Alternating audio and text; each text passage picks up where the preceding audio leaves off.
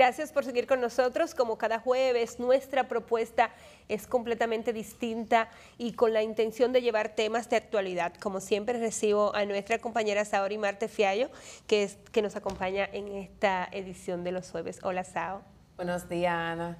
Gracias a todo ese público que hoy, día de Corpus Christi, se encuentra pues en sintonía con nosotros en vivo, porque estamos en vivo, para poderle dar la bienvenida a una persona que realmente me impactó detrás de cámaras eh, cuando estuvimos conversando hace unos minutitos.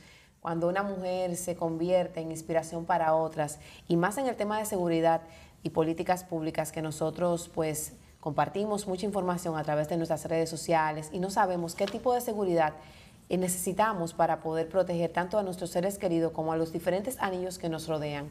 Ella es una especialista de verdad eh, increíble porque es una persona que es la única mujer que ha podido llegar a ser parte del Colegio Interamericano de Defensa de la OEA y eso para nosotros es importante destacarlo. Recibimos hoy a Carolina Herrera. Muy buenos días. Carolina Herrera, pues vamos a hablar de Carolina Ramírez Carolina Herrera. Ramírez Herrera. Hola, Caro, ¿cómo estás? Mujer segura. Así Ana, es. Un placer, un placer estar entre amigas. Así es, bueno, para nadie es un secreto la situación de seguridad, de inseguridad que vive la República Dominicana y el deseo de seguridad que tenemos nosotros de dominar y conocer las técnicas. La intención de conversar con Carolina en el día de hoy es justamente hablar de seguridad personal y al final, si el tiempo nos da, pues tocaremos el tema de David Ortiz, que Carolina lo, lo, expuso en las redes sociales y de verdad que edifica bastante. Sí. Claro, seguridad personal, porque es fácil cuando hablamos de seguridad a nivel de eh, milicias, de ministros, de empresarios, de artistas que tienen un equipo. Pero nosotros, los simples mortales, ¿cómo nos cuidamos en las calles? Bueno, hay que generar una cultura de la prevención. Ese es el principal componente. La cultura de la prevención. Estar siempre alerta y entender que cualquier cosa que yo pueda hacer afecta o no mi seguridad. A partir de cuando tú tienes conciencia de eso, entonces tienes un comportamiento, una actitud distinta. Sin embargo, las redes sociales, el mundo digital, el tener, el poseer, el estar, El el, ir compartir. y el compartir eh, se ha puesto muy de moda en la República Dominicana. Y esto para muchas personas da las señales claves de dónde estás, de qué tienes, de qué haces, si dejaste la casa sola, y un sinnúmero de factores que estamos dejando de lado. Así es, tú traes sobre la mesa un punto importantísimo. Nos estamos dejando llevar por esta vorágine de que tengo que mostrar lo que estoy comiendo, dónde estoy, qué ropa me puse, y no nos damos cuenta que estamos haciendo como Hansel y Gretel, dejando muchísimas semillitas que se convierten en brechas que los delincuentes que están pendientes pueden utilizar en contra de tu seguridad. Señores, no postee dónde usted está en el momento real, no tome fotografías en su casa donde usted le muestra a los delincuentes el televisor plasma que usted compró, pero aparte de eso, le muestra que la puerta, por ejemplo, está poco segura, él está diciendo que usted que puede venir a, a robarle sus cosas. Otro error serio que cometemos es que las personas publican fotografías de sus hijos y dicen el colegio donde está, por ejemplo. Carolina. Entonces, mientras más información tú das sobre ti, te conviertes en mucho más vulnerable. Detrás de cámara hablábamos de un tema que pasó con un político y tratando el tema de seguridad pública, todo el mundo se pregunta, ¿cuáles son los componentes que se manejan cuando una persona tiene un alto nivel o está en una alta esfera y entiende que con su humildad puede seguir trabajando de la misma manera y no es así? Claro. Y es donde entra el caso de David Ortiz, pero también teníamos un caso como fue el de Juan de los Santos y me explicabas dónde fue el fallo. Sí, en mi opinión como especialista, naturalmente. Sí, e- es que como bien planteaba eh, Ana Mercy, todos necesitamos algún mecanismo de seguridad. Ahora, cuando tú eres una persona con un perfil de alto interés público, tú tienes que crear conciencia de que ya la condición cambió y que tu esquema de seguridad, tu, la rigurosidad con que debes manejarte es distinta. Hay cuatro componentes básicos ¿Cuáles que son? cualquier especialista en seguridad podría recomendarte. A la hora de estructurar tu ecosistema de seguridad, porque el ecosistema de seguridad que funciona para ti no necesariamente es el mismo para Ana Mercy, porque tú vas a tomar en consideraciones dos elementos, quizás los riesgos a los que pudiera estar expuesta y el estilo de vida. Quizás el lugar donde Ana frecuenta o lo que le gusta o el entorno familiar que tiene es diferente al tuyo. Esos son dos elementos que se toman en consideración.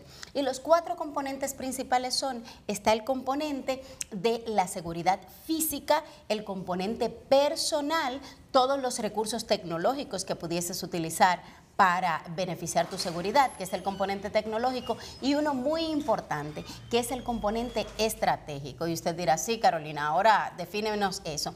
El componente físico tiene que ver con la seguridad de todas las instalaciones o la infraestructura en la que usted, a la que usted asiste, su casa, su oficina, el canal, el trabajo todos los ambientes, por ejemplo, ahí hay cámaras, sensores, todo eso. El componente de seguridad física es si usted necesita guardaespaldas, si necesita escolta, si necesita una caravana, si necesita algún otro tipo de protección.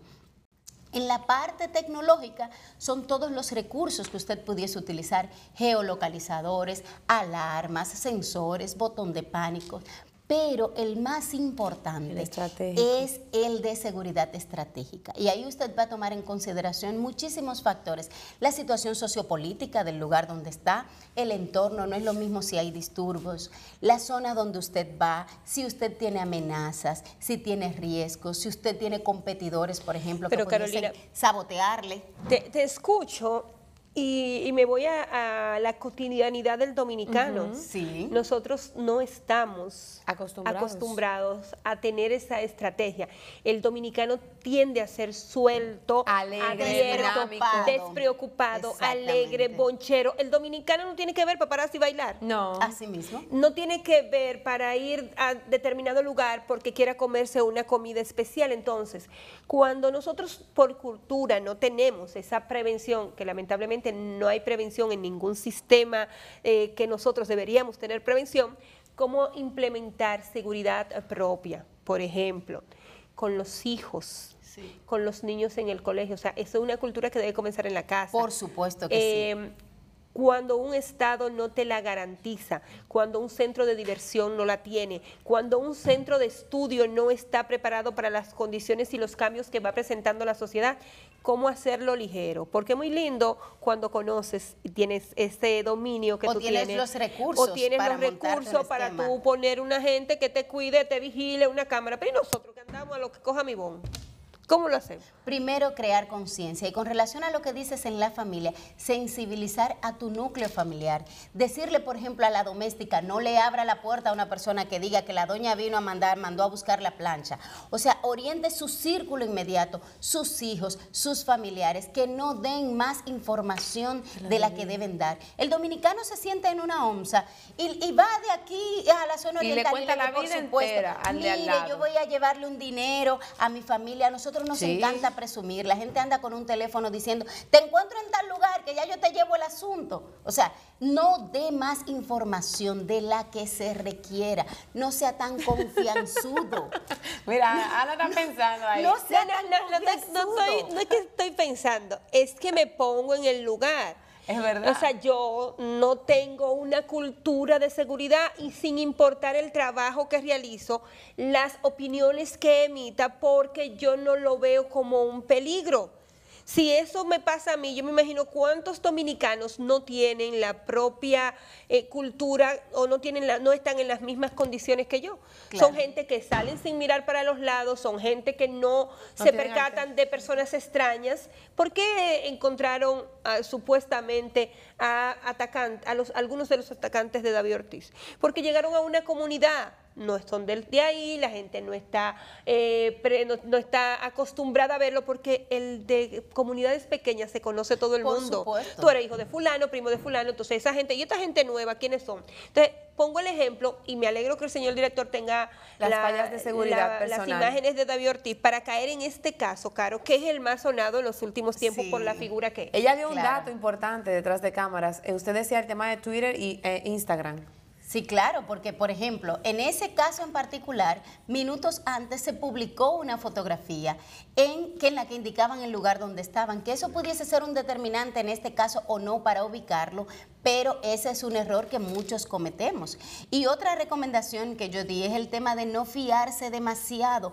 Nunca subestime los riesgos, como tú decías, Ana Mercy. Ni siquiera tú puedes hacer un comentario que quizás afecte a alguien o no le interese, no le guste a alguien, y eso pudiese representar una amenaza para ti. Ese punto me, gusta mucho, es sentarse de espalda. Muchas personas en sus casas, en las galerías, eh, dicen yo no tengo temor a nada, y ese tema de sentarse de espalda es muy delicado porque hay personas que no ven que eso es una seguridad. Porque él, no te, él, él entendía que él no tiene problemas con nadie, se va a sentar de cualquier... Es, un, mensaje no psicológico. Manera. O sea, de hecho, ninguna persona que tiene un entrenamiento mínimo en seguridad, ya sea policía, militar, lo que sea, nunca se te sienta de espalda. Así es. Porque es que es un componente, ni siquiera es por un tema de violencia.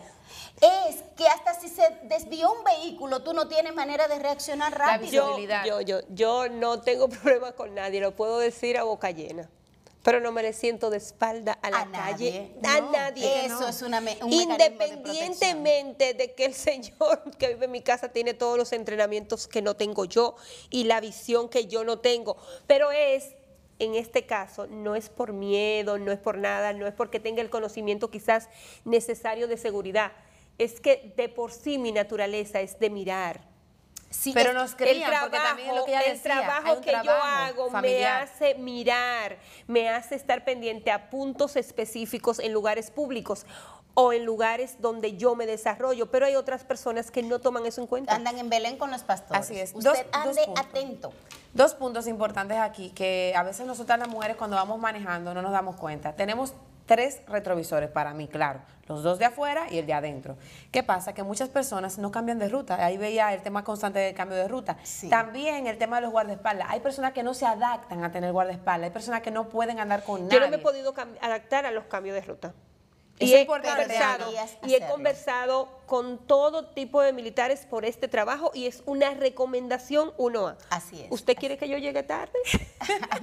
Aunque salga una hora antes. Es que, es que sí, y en el tema, por ejemplo, ahora que estamos trabajando del tema de seguridad y defensa personal para mujeres, una de esas recomendaciones es cambiar de ruta. Cinco recomendaciones, ya que estamos terminando el tiempo, Caro, de...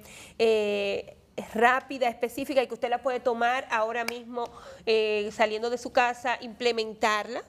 ya de manera cotidiana. Hasta hoy, que es un día festivo, que la gente está al tanto de que uno está en movimiento esté siempre alerta de lo que pasa a su alrededor, como dicen, visión 360. No se distraiga, no se distraiga, esté alerta siempre. Eso es sumamente importante. Ya les dijimos la parte de cambiar de ruta, no haga, tenga los mismos hábitos. Y otra cosa sumamente importante, prepárese, capacítese, infórmese, búscate en YouTube recomendaciones de seguridad e internalice eso. Y naturalmente en eso involucre a su círculo inmediato. Y por favor, tenga mucho cuidado con el tema de las redes sociales, que igual como pueden servir para publicar, proyectar su imagen, podrían poner en riesgo la seguridad suya y la de su familia. Redes sociales donde hacer contacto con Mujer Seguridad para aprender mucho más de este importante tema. Bueno, arroba Mujer Seguridad. Yo estoy en todas las redes sociales, Twitter, Instagram, Facebook y YouTube. Y recientemente he decidido estar posteando prácticamente todos los días recomendaciones sobre seguridad Así que si usted quiere estar al tanto de esos temas, sígame en arroba mujer seguridad. Consultora política certificada, señores, dominicana, en una alta esfera de la Ya, voy a tener mi PhD, estoy entregando ya. y nosotros muy feliz porque es mujer, la única mujer y dominicana y, dentro de las latinas también. Claro, y abriendo camino para que vengan más mujeres. Cuando una mujer llega, se nos abren las puertas a la que estamos detrás. Que te vaya muy bien, Caro, y esta siempre será una puerta abierta para que la ciudadanía conozca mucho más de seguridad. Excelente, qué bueno. Les agradezco la invitación. Nos vemos la semana que viene. Gracias por su sintonía.